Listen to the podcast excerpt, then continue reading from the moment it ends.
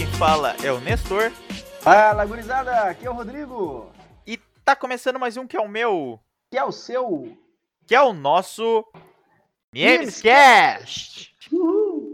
O podcast do Núcleo de Implementação da Excelência Esportiva e Manutenção da Saúde da Universidade Federal de Santa Maria. Então, mais uma sexta-feira, mais um Namescast começando. Hoje, dia 23 de junho de 2020. E estamos aqui, Nestor, para falar sobre o quê? Estamos aqui para falar sobre atletas olímpicos. Nessa semana aí, no dia 23, na terça-feira, foi comemorado o Dia do, Atleta Olímpico. Então, nada mais justo que para fazer uma homenagem a todos os atletas olímpicos e a gente comentem eles aí no episódio número 34 do Namescast. Então, o 34 episódio começando aí para vocês. Excelente, Nestor. Então vamos começar falando da maior estrela olímpica de todos os tempos, né? Ele que tem 28 medalhas olímpicas, sendo dessas 23 medalhas de ouro. Estamos falando de Michael Fred Phelps, segundo, também conhecido como Michael Phelps, o gênio da natação. A gente já comentou nos programas anteriores sobre um pouco do treinamento dele e do que se deve todo esse sucesso, mas realmente o cara é uma lenda aí do esporte. Não tem como. Com 23 medalhas olímpicas de ouro, quatro Olimpíadas disputadas, não, não tem como não ser considerado o maior atleta da história. Certamente, ele é quase uma sereia. Pois é, é uma sereia aí que domina todos os estilos de natação. Ele que tem medalha de ouro nos 400 metros medley. E para quem não sabe, a prova do medley envolve os quatro estilos da natação, onde o primeiro quarto da prova vai no nado borboleta, o segundo quarto no nado costas, o terceiro no nado peito e aí para finalizar a prova no nado crawl. E além dele ganhar das provas medley, ele ainda ganhou as provas individuais do borboleta, dos 200 metros livre e tantas outras provas aí, 4 por 100. Cara, ele é dominou a grande maioria das provas aí, o cara é uma lenda. Ele que participou de cinco Olimpíadas, né? Iniciou em Sydney 2000 sem medalha alguma. O melhor resultado foi um 200 metros borboleta em quinto lugar. E depois deslanchou, né? Em Atenas ele conseguiu seis medalhas de ouro. Em Pequim ele conseguiu mais oito medalhas de ouro. Em Londres foram mais quatro. E no Rio de Janeiro mais cinco medalhas, né? A gente vê que Michael Phelps era um monstro das piscinas. E uma curiosidade sobre esse monstro é que é portador de hipermobilidade. Então a sua flexibilidade de braços e pernas é comparável à de um bailarino clássico.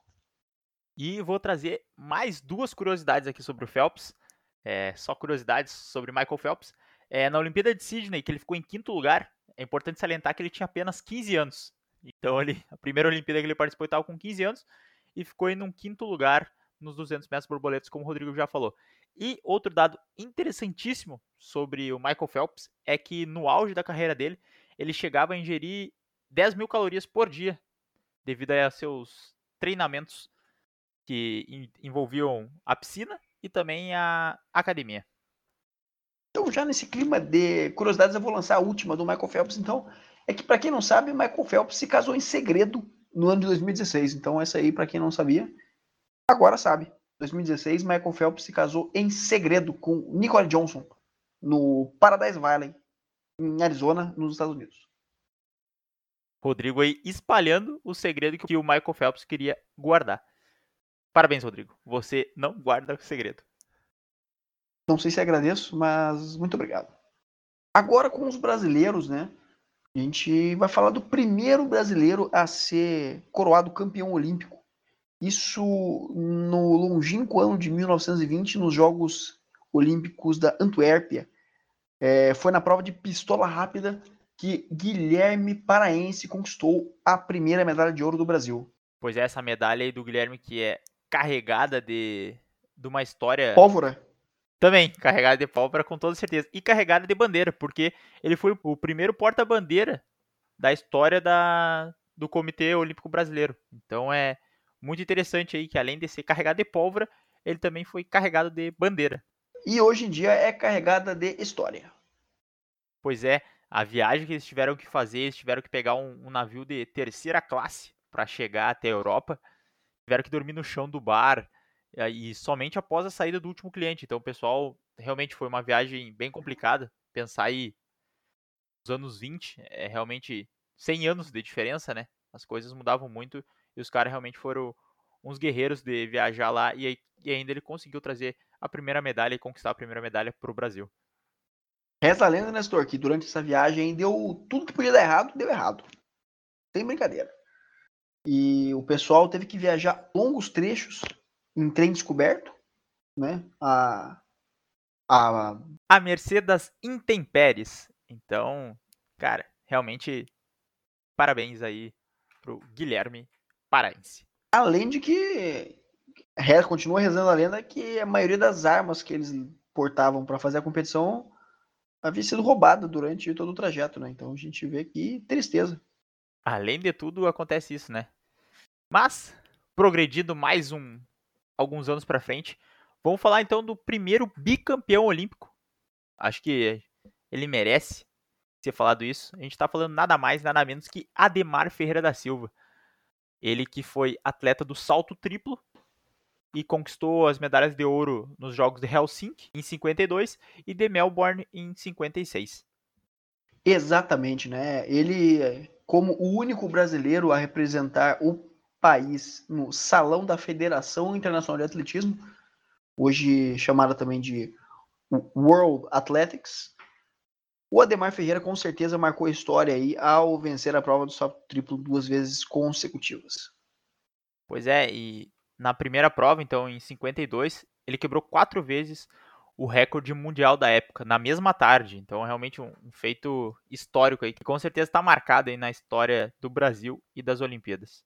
Certamente. Fazendo companhia ao Ademar Ferreira, a gente também tem outros dois atletas brasileiros, dessa vez na, no iatismo, que são campeões olímpicos duas vezes, né?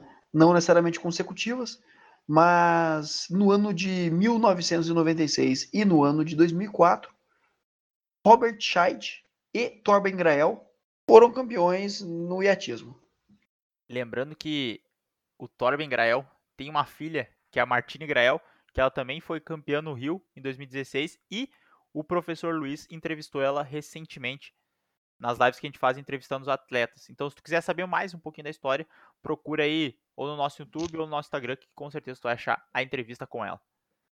Isso mesmo, uma baita entrevista, diga-se de passagem. Agora a gente vai para algumas curiosidades aí. Nada mais pra gente falar sobre atletas olímpicos, nada mais do que falar sobre a lenda, né? A lenda, exatamente. A lenda de Eric Aenguia. Não sei se vocês sabem aí, ele demonstra aí realmente os, os fundamentos aí do olimpismo, né? Que era o o Barão Pierre de Coubertin pregava, que era realmente o amor pelo esporte e essa questão de superação pessoal, né? E ele demonstrou isso na Olimpíada de 2000. Exatamente, Nestor. Ele que nadou uma prova de 100 metros livres na natação para o pior tempo já registrado pelo homem em competições desse nível, né? Mas isso não impediu Eric Mossambani, a enguia, de se tornar eternizado na história olímpica. Mas é importante destacar todo o contexto em que Eric Anguia está inserido. A, a saga do Eric, então, ela começa quatro vezes antes da, dos Jogos Olímpicos de 2000, né? Quando ele escutou no rádio uma convocação. Tava lá, tranquilo na casa dele, ouviu a convocação no rádio. Que convocação era essa? A convocação era que o Comitê Olímpico do país dele ele que é da Guiné Equatorial, procurava por nadadores, porque o Comitê Olímpico Internacional estava oferecendo vagas para nações que precisavam ganhar experiência na modalidade. Então, ele nunca tinha treinado natação antes e resolveu arriscar. Ele foi para a convocação. Como ele foi um único candidato, ele passou. E aí ele fez tanto o teste dele quanto o treinamento dele para a Olimpíada numa piscina de 12 metros que tinha num hotel e também num rio que tinha ali próximo. Então, para vocês entenderem como é que é, ele nunca tinha entrado numa piscina olímpica, só tinha nadado numa piscina de 12 metros e ainda chegou na Olimpíada, foi aclamado pelo público e recebeu o apelido de Aenguia e ficou marcado aí na história dos jogos. Então, encerrando esse quadro do programa, a gente trouxe alguns dos atletas que a gente achou mais pertinente, mais conveniente para trazer para vocês. Mas é claro que a gente sabe que todo atleta olímpico é um herói. É, com toda certeza. A gente trouxe aí o maior atleta da história, que é considerado, alguns atletas do Brasil, e um caso uh, especial que representa bastante o. Caso o pitoresco. É, o espírito olímpico, né? A gente espera que vocês tenham gostado. Qual coisa, se vocês acharem interessante esse assunto, gostarem e derem feedback para nós, a gente traz mais atletas e mais histórias curiosas dos jogos para vocês. Bom, lembrar vocês aí que nessa semana a gente teve, sexta-feira passada, entrevista com o Vainer, atleta de futebol. E nessa quarta-feira também, que precede o programa, tivemos a ilustre presença de outro futebolista, Yarley, né? Grande jogador de futebol brasileiro aí de toda a história. Bah, foi massa, cara. Essa entrevista foi muito massa. Escutar assim um dos teus ídolos que foi responsável pela maior conquista do teu clube, que deu passe pro gol da maior conquista do teu clube, é realmente um negócio assim, ó, excepcional. Agradecer professor Luiz aí por ter trazido o Yarley, poder ter essa conversa e escutar ele falando realmente sobre isso. Cara, é sem palavras. Assistam, tá disponível lá no Instagram do Niemes. Mas não só deu passe, Nestor, como para mim ele, ele fez o gol, o gol do título do meu mundial de clubes, na né? minha época de Brasfoot. Na época vencemos o Lyon. Então o Yarley foi o autor do gol e uma vitória pro meu Goiás. Lembrando também que na terça e na quinta teve o treinamento funcional, que vocês já sabem, né? Sempre às 18h30. Essa semana aí tava comigo, foi responsável.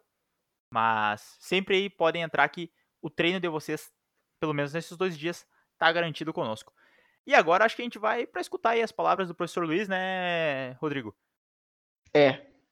Já que na semana passada a gente não trouxe para vocês, justamente para vocês ficarem com um gostinho de aquele sabor, né, de querer mais ali. Então agora, vai lá, solta editor.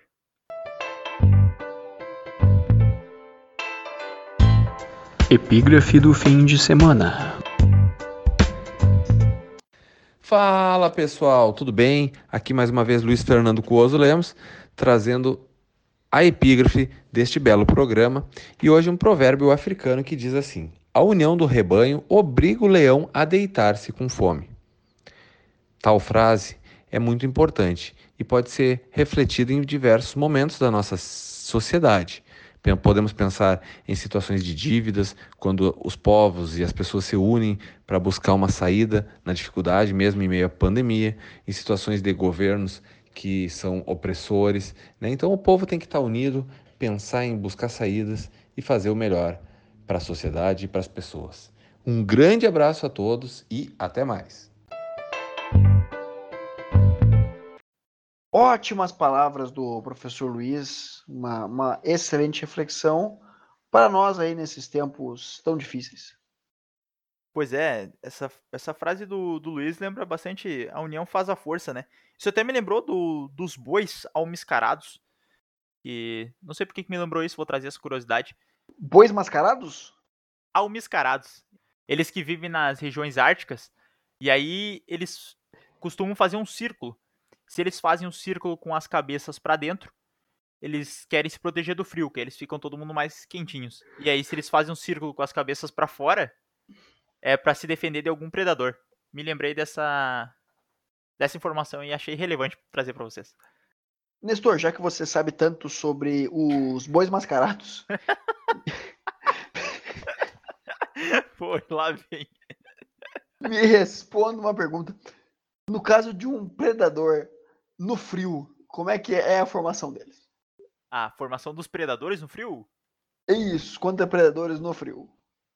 Ah, essa, essa, informação eu não tenho. Só tenho mesmo a, a, formação de defesa dos bois almiscarados. É só essa informação que eu tenho. Ah, perfeitamente. Então fica aí a reflexão para quem souber como funciona o sistema de defesa dos bois mascarados. Por favor, enviar para nós aqui no Newscast. E com isso, acho que a gente vai encerrando mais uma semana. Uh, lembrem sempre, pessoal, bebam água, se cuidem. Se precisar sair, façam as recomendações necessárias, usem máscara, lavem a mão. É isso aí então, gurizada. Comam vegetais aí, bebam bastante água. Stay home, stay safe e easy game, easy life, né? Vambora, é isso aí. Até semana que vem. Valeu, pessoal. Até semana que vem. Eu fui. Eu também fui.